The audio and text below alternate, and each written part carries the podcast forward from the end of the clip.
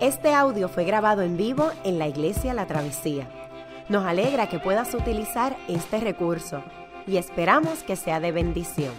Queremos que sepas que nuestra más profunda convicción, que no importando cuán útil sea esta grabación, nunca podrá sustituir la experiencia de pertenecer a una iglesia local. Sería un placer tenerte junto a nosotros en la travesía, pero de no poder ser así, nos gustaría ayudarte a encontrar una congregación donde puedas pertenecer y servir. Una vez más, nos alegra que puedas utilizar este recurso. La lectura se encuentra en Filipenses 1, versos 12 al 26. Quiero que sepáis, hermanos, que las cosas que me han sucedido han redundado más bien para el, progreso del Evangelio, de tal manera que mis prisiones se han hecho patentes en Cristo en todo el pretorio y a todos los demás. Y la mayoría de los hermanos, cobrando ánimo en el Señor con mis prisiones, se atreven mucho más a hablar de la palabra sin temor. Algunos, a la verdad, predican a Cristo por envidia y contienda pero otros de buena voluntad. Los unos anuncian a Cristo por contención, no sinceramente, pensando, añadir aflicción a mis prisiones, pero los otros por amor, sabiendo que estoy puesto para la defensa, para la defensa del Evangelio. ¿Qué, pues? Que no obstante, de todas maneras, o por pretexto o por verdad, Cristo es anunciado, y en eso me gozo y me gozaré aún porque sé que por vuestra oración y la suministración del Espíritu de Jesucristo, esto resultará en mi liberación, conforme a mi anhelo y esperanza de que en nada seré avergonzado, ante bien, con toda confianza, como siempre. Ahora también será magnificado Cristo en mi cuerpo, o por vida o por muerte, porque para mí el vivir es Cristo y el morir es ganancia. Mas si el vivir en la carne resulta para mí en beneficio de la obra, no sé entonces qué escoger. Porque de ambas cosas estoy puesto en estrecho, teniendo deseo de partir y estar con Cristo, lo cual es muchísimo mejor. Pero quedar en la carne es más necesario por causa de vosotros.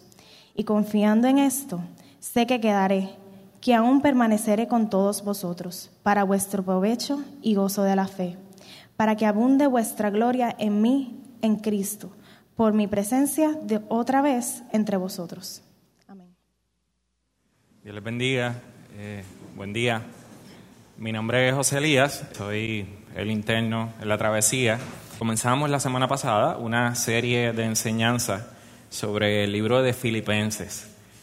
Y hay mucho que decir acerca de este pasaje que acabamos de leer, pero vamos a limitarnos el día de hoy a un punto y es que aquí Pablo se acaba de enfrentar a una persecución terrible y ahora está preso y está encadenado. Y cuando decimos que Pablo, Pablo está preso y está encadenado, es que literalmente está encadenado a un guardia de la cárcel todo el día. Probablemente no tiene privacidad para ir al baño, no tiene privacidad para dormir. Y Pablo aquí no solo está sufriendo una situación degradante y deshumanizante, sino que el trabajo que llevaba haciendo por mucho tiempo, que era plantar iglesias, ya no lo puede seguir haciendo. Pablo plantaba iglesias y ahora no solo está en la cárcel, sino que posiblemente va a ser juzgado y lo van a matar.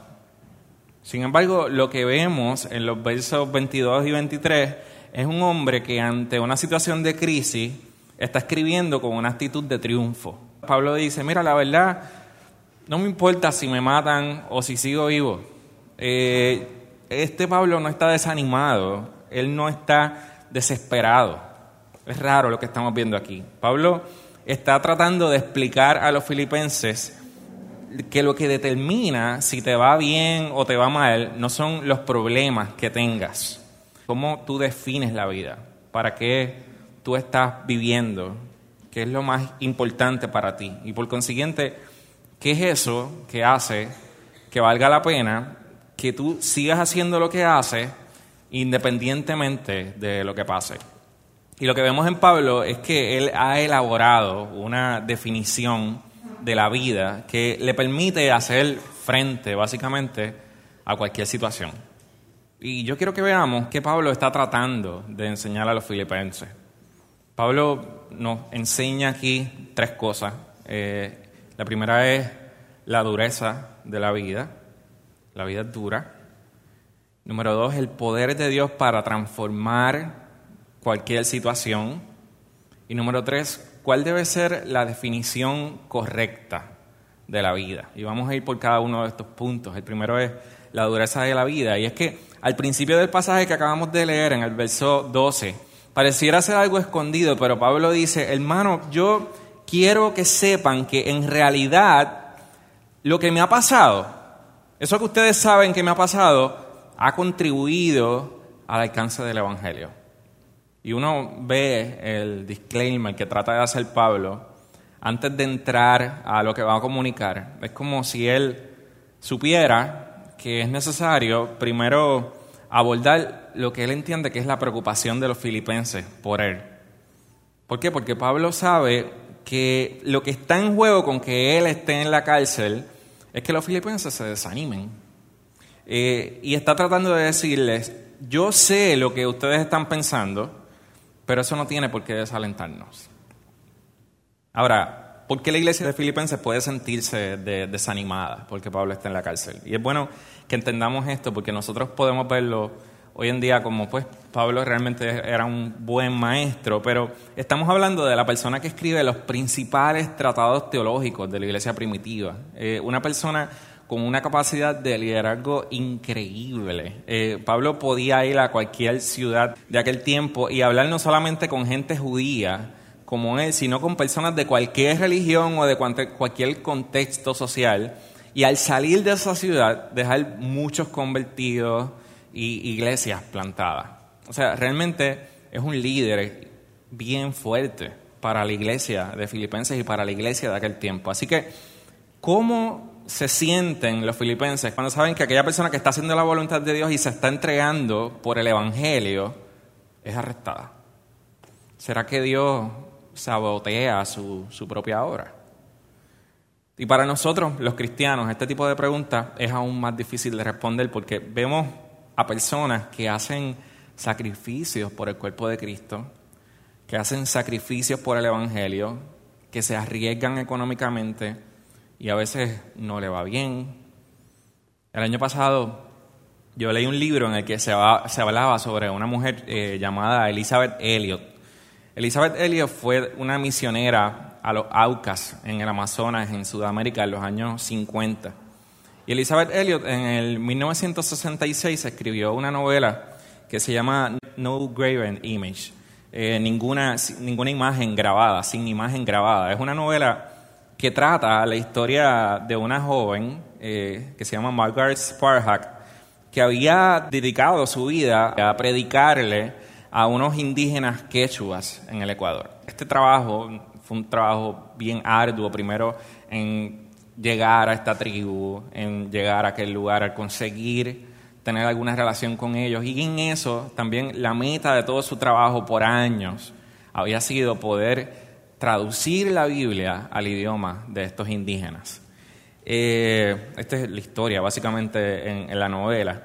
Y lo que pasa en la historia es que en un momento la persona clave, ella conoce a esta persona, es un, hombre que se llama Pedro y que era la única persona que podía hablar perfectamente y conocer el idioma de los indígenas y también el idioma de ella para ayudar a traducir la Biblia. Así que todo parece que está dando frutos, todo parece que Dios está apoyando y todos los años de esfuerzo ya van a dar frutos a este trabajo.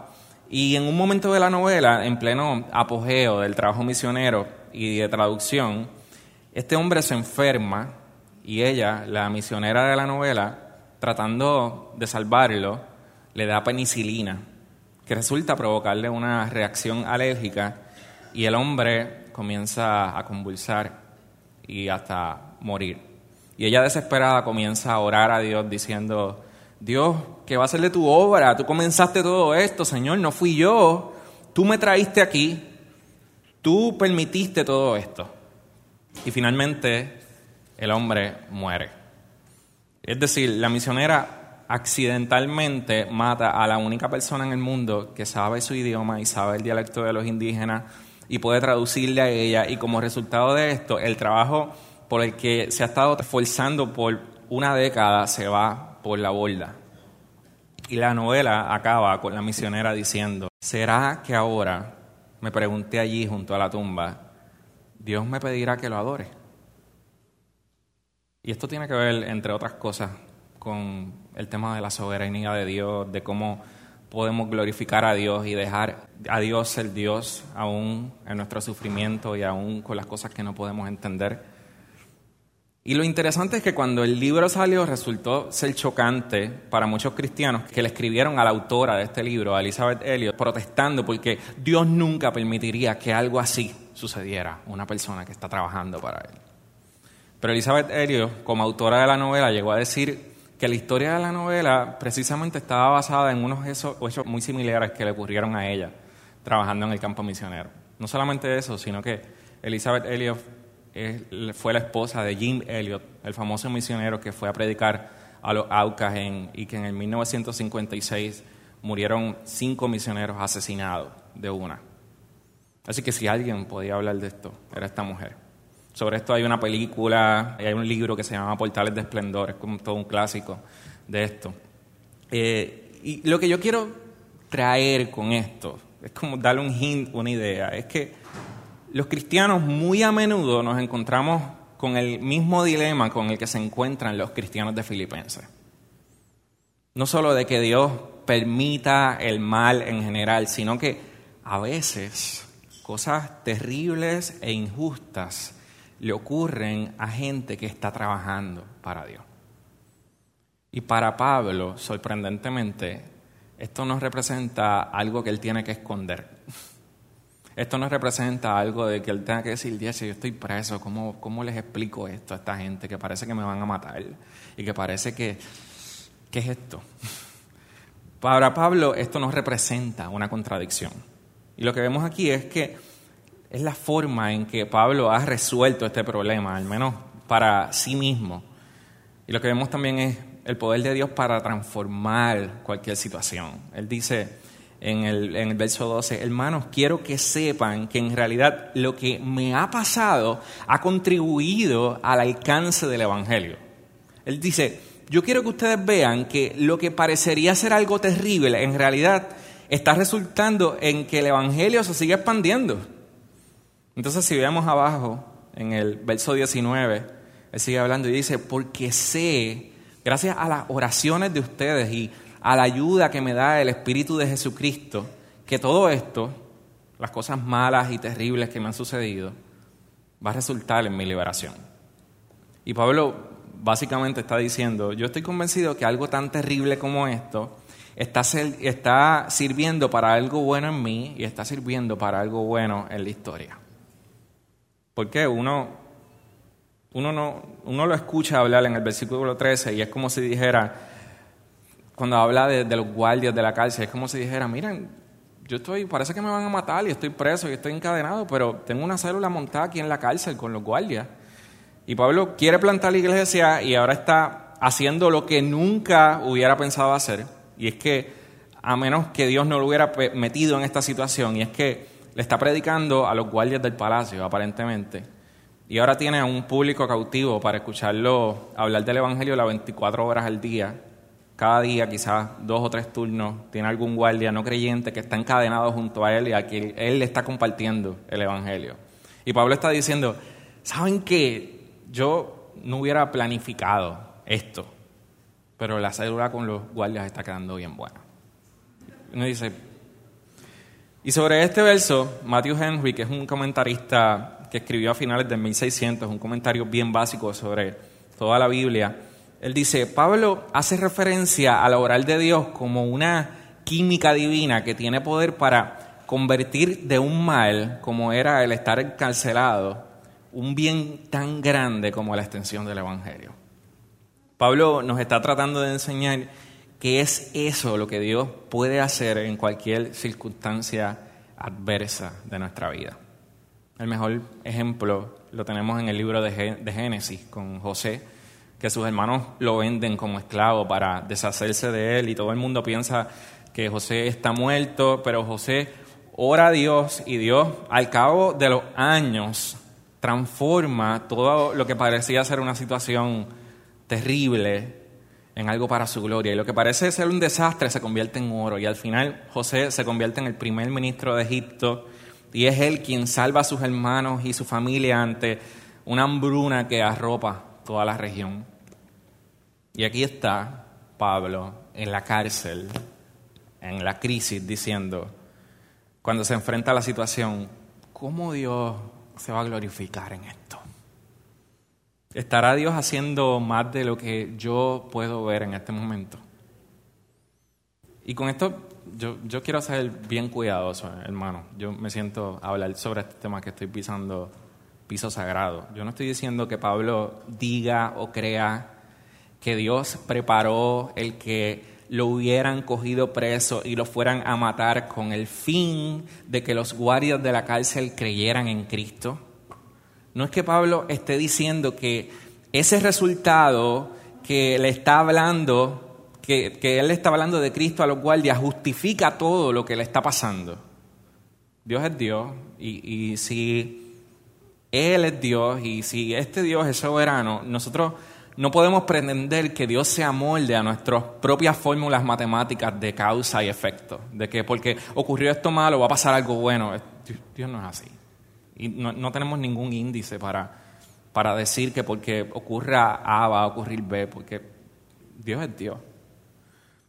Pero lo que vemos que Pablo está haciendo aquí es que él no espera a visualizar el cuadro completo. Él se enfrenta a una situación de dificultad y de tribulación como esta, y sin tener todo claro, ya se comienza a preguntar, ¿cómo Dios está convirtiendo esto en oro? Yo no sé, pero yo quiero estar bien alerta a cómo Dios está obrando en esta situación para algo para su gloria, para convertir esto en algo para su gloria. Ojalá y yo, si es posible, al menos pueda ver un cantito del cuadro que Dios está pintando. Y eso es todo lo que Pablo está haciendo. Él no espera que sea ver todo el cuadro. Él no sabe si vale la pena que lo maten solo para que sean salvos los guardias de la cárcel, pero él dice, al menos en lo que está pasando el día de hoy, si yo estoy logrando tener un, sí, yo estoy logrando tener una idea de que Dios está haciendo algo. Y en un sentido, esto representa un reto para nosotros. Si cuando nosotros estamos pasando por una situación difícil, por una situación de crisis que no podemos entender, podemos solo detenernos y preguntarnos, ¿estará Dios haciendo más de lo que yo puedo ver? ¿Estaré yo limitando mi visión a lo que estoy sintiendo, a lo que estoy viendo ahora y quizás hay un cuadro más amplio que yo no lograré entender. Y nos parece sencillo creer que un niño de cinco años debe aprender a confiar en sus padres, unos adultos que no siempre puede entender, pero muchas veces nos sentimos tan ofendidos y tan, con tanto temor de que se nos invite a confiar en un Dios que no siempre podemos entender. Y lo que vemos en Pablo es que mucho de lo que lo fortalece para seguir alegrándose en Dios, en que aunque no está viendo el cuadro entero y probablemente jamás entienda el cuadro entero, aún puede decir, yo sé que mi padre tiene un cuadro más grande y puedo confiar en él. Y es pensando en esto que él dice en el verso 6 de este capítulo 1, yo estoy convencido de esto, que el que comenzó tan buena obra en ustedes la irá perfeccionando. Pero Pablo no lo deja ahí, él sigue abajo en el verso 19 diciendo, porque sé que gracias a las oraciones de ustedes y a la ayuda que me da el Espíritu de Jesucristo, todo esto, las tribulaciones y las injusticias que me han sucedido, resultarán en mi liberación. Y lo interesante de esto es que esta última palabra, eh, liberación, eh, en el griego es la palabra sotería, en el, sotería, que se usa mayormente en el Nuevo Testamento para hacer referencia a salvación. Y aparentemente Pablo está hablando de ser librado, pero también está hablando de algo más que ser librado, de la prisión o de la muerte. Él dice en el verso 20 que luego de esto no le importa si se muere o si se queda vivo. Así que nosotros tenemos un hombre con una actitud de obstinación, de triunfo ante esto y que a la misma vez está diciendo, pues mira, realmente yo espero ser librado aquí hay algo más. Así que cuando Pablo usa la palabra sotería, parece estar diciendo todo va a resultar en mi salvación. Y yo sé que suena confuso, pero... Y que es interesante lo que pasa con esta interpretación, porque de primera solo podría parecer que Pablo está diciendo algo como, yo estoy seguro de que no me van a matar, yo estoy seguro de que yo los veo ya mismo, cuando se acabe todo esto voy a poder estar salvo y paso por allá. Pero lo que parece decir Pablo es, porque esto me está pasando, yo voy a poder ser salvo. Y lo que Pablo nos está demostrando aquí es cristianismo avanzado. No es que pasa por una prueba y dice, ay, ¿cómo Dios va a sacar algo bonito de esta situación? No es solo eso. Pablo está hablando de salvación. Y hay que entender que la palabra salvación en el Nuevo Testamento se utiliza en diferentes tiempos. Eh, a veces se usa la palabra como salvo en tiempo pasado, queriendo decir que nosotros fuimos salvados del castigo del pecado. Desde el momento en que nosotros decidimos confiar en la obra de Cristo, no hay condenación por el pecado. Pero también la Biblia en el Nuevo Testamento utiliza salvación en tiempo presente para referirse a que además de haber sido salvados del castigo del pecado, estamos siendo salvados del poder y los efectos del pecado. Cada día en nuestra vida cristiana. Y también se usa la palabra salvación en tiempo futuro para decir que un día seremos salvados de la misma presencia del pecado. Nosotros fuimos salvados del castigo del pecado, estamos siendo salvados del poder del pecado y seremos salvados del dominio del pecado. Y Pablo está diciendo, yo estoy feliz porque sé que el sufrimiento y toda esta persecución, me maten o no me maten, me está salvando, me está santificando. A través de esto que estoy pasando, Dios me está haciendo el hombre que yo quiero ser. Dios me está puliendo, Dios me está haciendo más como Cristo, Dios me está haciendo más amoroso, Dios me está haciendo más humilde, Dios me está haciendo más paciente. No es que Pablo está diciendo, Dios puede cambiar mis circunstancias en oro. Es que Él está diciendo, Dios me está convirtiendo a mí a través de esto en oro. Y yo me alegro por lo que Dios está haciendo.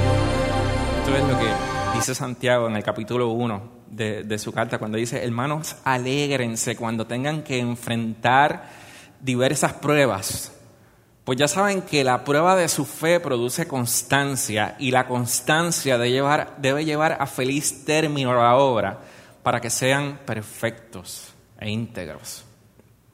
Ahora, como yo decía ahorita, esto es cristianismo avanzado, hermano.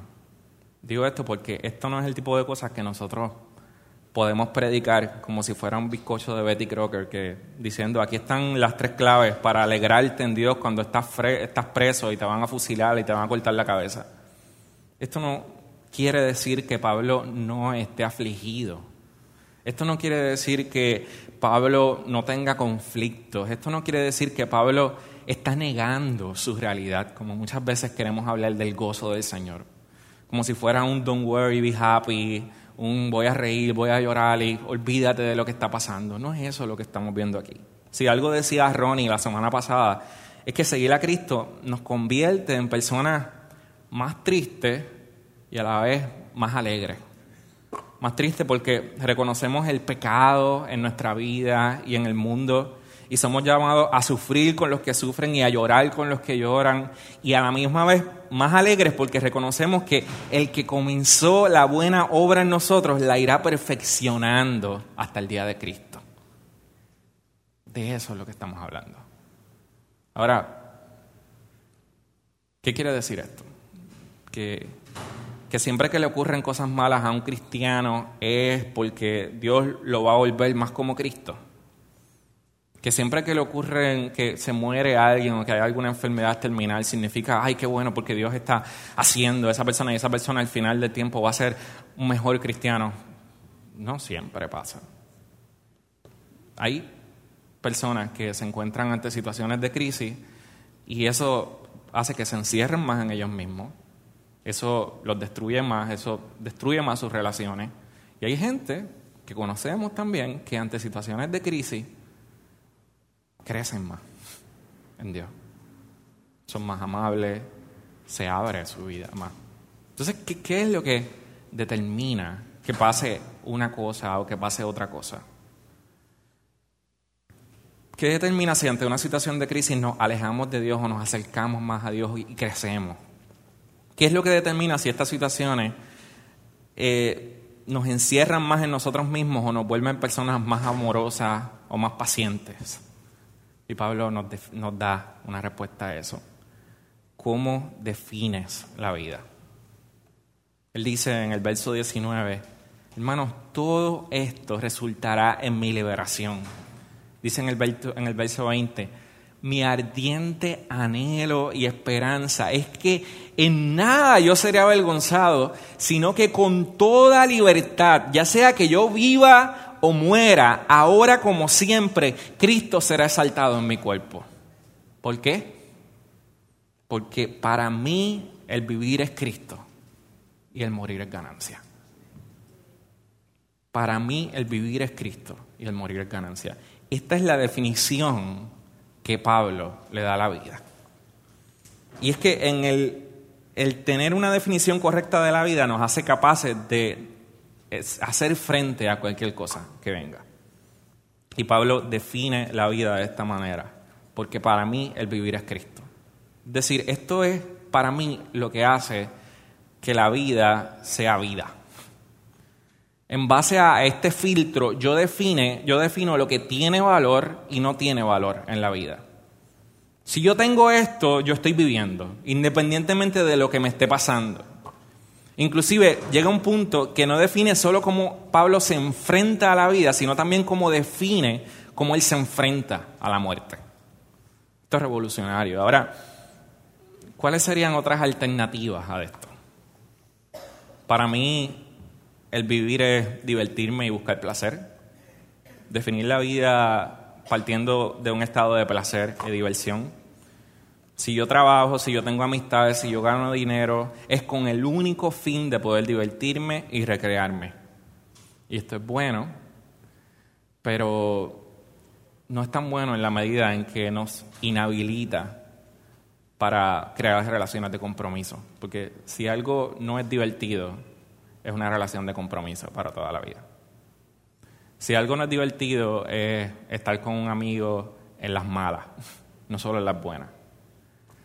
Si algo no es divertido es comprometernos con cosas.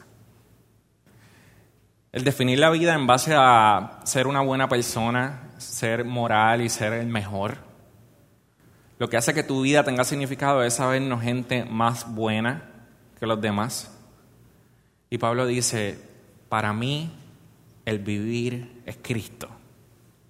Y lo que esto significa es que si Pablo ahora está en la cárcel y si ahora no puede plantar iglesias como sería su vocación y su carrera de plantar iglesias y ahora lo van a matar, Pablo sabe que las iglesias que plante no definen su valor. Lo importante para Pablo no son las circunstancias que está atravesando, lo más importante para él es recordarse cómo él define la vida. Si su vida se derrumba porque él ya no puede plantar iglesia, es porque plantar iglesia es su vida, pero plantar iglesia no es su vida. Y si él ama a sus amigos de la iglesia de Filipenses, de Filipos, tanto como, como lo vemos en todo el primer capítulo de la carta, y ahora está encerrado en una cárcel y no puede ver a sus amigos, podría sentirse destruido, pero sus amigos no son su vida. Pablo busca definir su vida partiendo de algo más que sus circunstancias, que pueden ser cambiantes. Entonces, en resumen, Pablo reconoce que la vida es dura. Él no niega su realidad. Él no dice, bueno, aquí estamos, tenemos, estamos felices aquí en la cárcel. Él dice, bueno, esto está malo, pero Pablo ve el poder de Dios para transformar las circunstancias de la vida y para hacernos como Cristo a la vez que pasamos por momentos duros en la vida. pero también reconoce que esto solo puede suceder si tenemos una definición correcta de la vida. Para mí, el vivir es Cristo y el morir es ganancia. Ahora, yo, puedo, podemos salir de aquí diciendo, esto es algo que tú tienes que grabar en tu intelecto.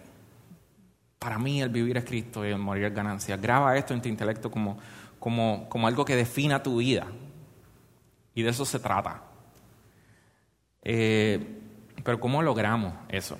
Y es interesante porque nosotros no llegamos a creer cosas eh, las cosas correctas solo con nuestro intelecto. Nosotros también necesitamos que nuestras emociones, que nuestro corazón nos lleve a desear estas cosas.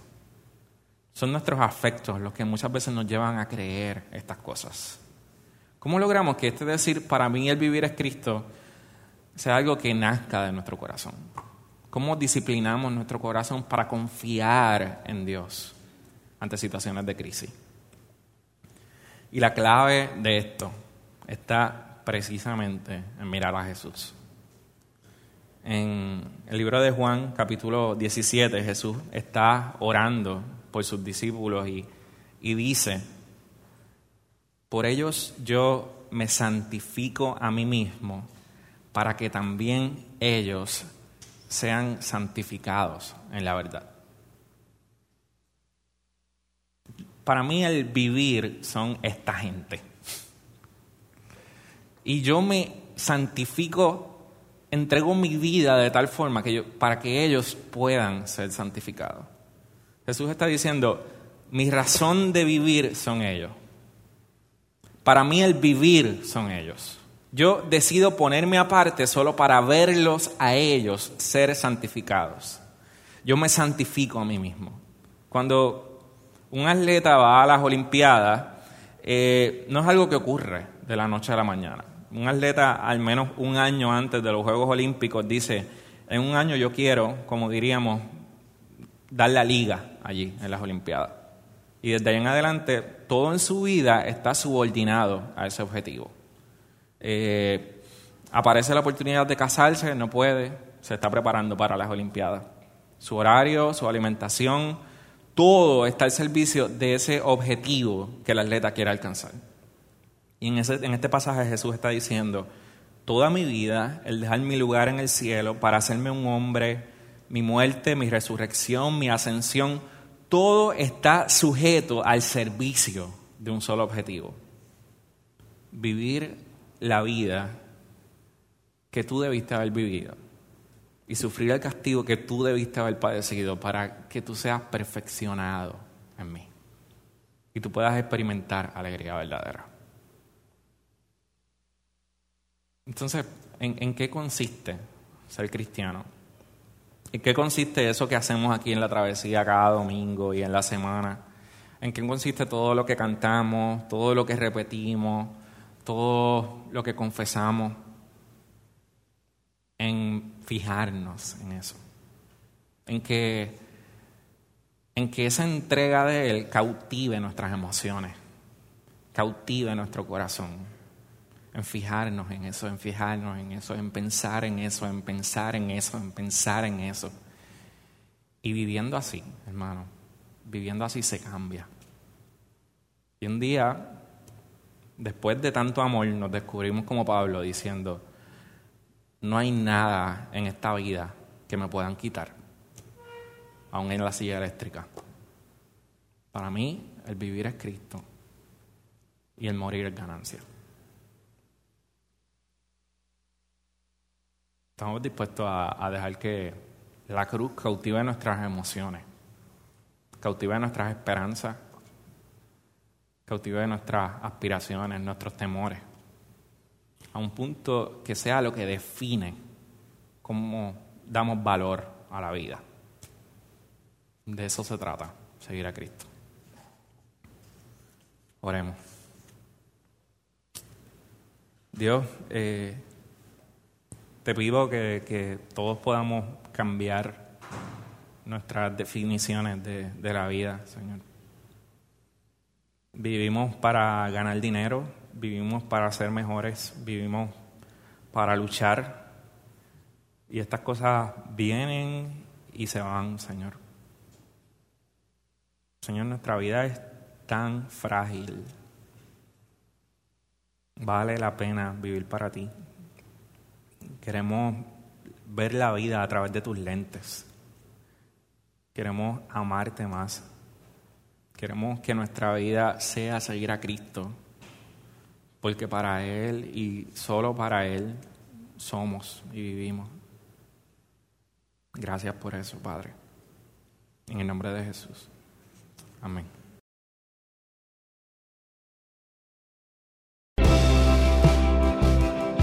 Qué bueno que pudiste escuchar esta grabación. ¿Qué tal si la compartes con otros? Recuerda que hay muchos más recursos en nuestra página latravesía.org, donde también puedes realizar un donativo. Dios te bendiga.